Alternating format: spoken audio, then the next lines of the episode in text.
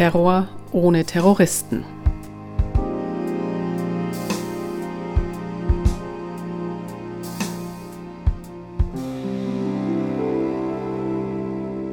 Wir leben aktuell in einem geistigen Ausnahmezustand, der dem politischen Ausnahmezustand, der in vielen Staaten deklariert wurde, durchaus entsprechend ist, den Giorgio Agamben beschrieb, im Anschluss an Foucaults Konzepte der Biomacht und Gouvernmentalität. Der Ausnahmezustand etabliert nämlich gemäß Agamben ein Recht, in dem die sonst gültigen Rechtsprinzipien aufgehoben sind. Die Begründung dafür liefert die Sicherung des nackten Überlebens. Doch einmal ausgerufen, wird die Ausnahme zur Regel und es herrscht ein permanenter Angst- und Unsicherheitszustand, der stabilisiert wird, um politische Herrschaft abzusichern. Das beschreibt durchaus treffend die aktuelle Krisensituation, wie Agamben explizit in einem Interview mit Nicolas Truong klarmacht. Zitat Die falsche Logik ist immer die gleiche. So wie im Angesicht des Terrorismus bekräftigt wurde, dass die Freiheit unterdrückt werden müsse, um sie zu verteidigen, wird uns auch gesagt, dass das Leben ausgesetzt werden müsse, um es zu schützen. Wir leben in einer Gesellschaft, die ihre Freiheit aus sogenannten Sicherheitsgründen geopfert hat und daher dazu verurteilt ist, ständig in einem Zustand der Angst und Unsicherheit zu leben. Neu ist, dass die Gesundheit zu einer rechtlichen Verpflichtung wird, die um jeden Preis erfüllt werden muss. Es ist sehr wahrscheinlich, dass die Regierungen nach dem Ende des Gesundheitsnotstands versuchen werden, die Experimente fortzusetzen, die sie noch nicht durchführen konnten, dass Universitäten und Schulen schließen und nur noch Online-Unterricht gegeben, dass wir aus politischen oder kulturellen Gründen aufhören, uns zu versammeln und zu sprechen und nur noch digitale Nachrichten austauschen, dass Maschinen so weit wie möglich jeden Kontakt, jede Ansteckung zwischen Menschen ersetzen. Zitat Ende. Auch die Warnungen von Edward Snowden, der 2013 die Projekte von US-Geheimdiensten zur Überwachung der weltweiten Kommunikation aufdeckte, gehen in eine ähnliche Richtung. Zitat wenn sich der Autoritarismus ausbreitet, wenn Notstandsgesetze sich ausbreiten, wenn wir unsere Rechte opfern, dann opfern wir auch unsere Fähigkeit, dem Abgleiten in eine weniger liberale und weniger freie Welt Einhalt zu gebieten. Zitat Ende. Diese Warnungen sind keine bloßen Hirngespinste. Überall reißen die Regierungen immer mehr Macht und Kompetenzen an sich. Einige, wie etwa in Ungarn, gehen dabei weiter als andere und beschreiten relativ offen den Weg hin zur Diktatur.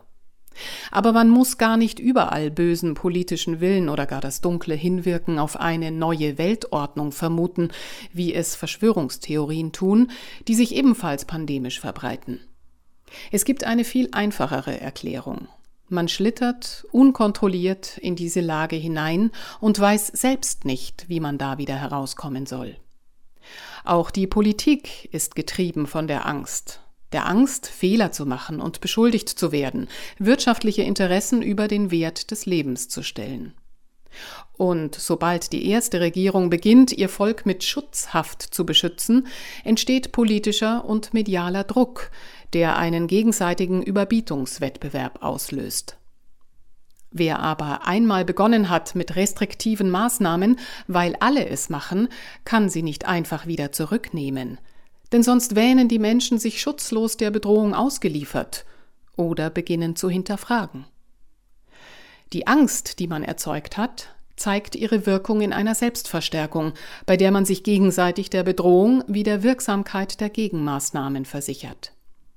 Freudig wird dabei allseits zur Kenntnis genommen, dass es, wie es für den Moment scheint, im Zuge dieses Prozesses zu einer Entzauberung der Populisten und Extremisten gekommen ist, denen das Volk davonläuft, das schutzsuchend zurückkehrt in die Arme der etablierten Parteien und Politiker. Was dabei übersehen wird, ist, die etablierte Politik verhält sich selbst in dieser Stunde populistisch und extremistisch. Kriegsrhetorik. Grenzen werden abgeriegelt, elementare Grundrechte werden ausgehebelt, Meinungsvielfalt und die Diskussion von Alternativen. Ein Tabu. Wir erleben einen Terrorismus ohne Terroristen, bei dem es fast alle gut meinen und fast alle fast alles schlecht machen, getrieben von der Angst, Fehler zu begehen. Das Klima der Angst, das Robespierre in seinem Terrorsystem schuf, es beruhte auf offener Gewalt, für das die Guillotine heute symbolisch steht. Zur damaligen Zeit war sie auch Symbol für den Sieg des Humanismus, als eine fortschrittliche Hinrichtungsmethode, schnell und effektiv, die das Leid der Hingerichteten minimierte. Trotzdem, wenn wir heute von Terrorismus sprechen, dann beziehen wir uns begrifflich auf diesen düsteren Abschnitt der französischen Revolution, in dem nicht eigentlich Robespierre, sondern eben die Angst herrschte. Und wenn man den Terrorismus gestern wie heute verstehen will, so ist es zentral, seine Zeichen zu lesen. Denn der Terrorismus ist immer auch ein Akt der Kommunikation. Es geht dabei nicht primär um die vordergründigen Botschaften, die Terroristen in Bekennerschreiben und Manifesten formulieren, sondern es geht um die Kommunikation der latenten Ängste, die die Moderne produziert und um die stumm machenden Ausschlüsse der anderen, die sich in Gewalt artikulieren müssen, um zumindest wahrgenommen zu werden.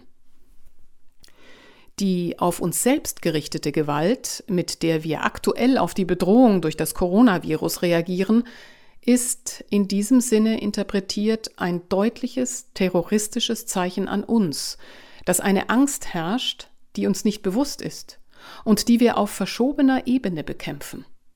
Wo solche Angst herrscht, regiert es sich leicht und zugleich schwer.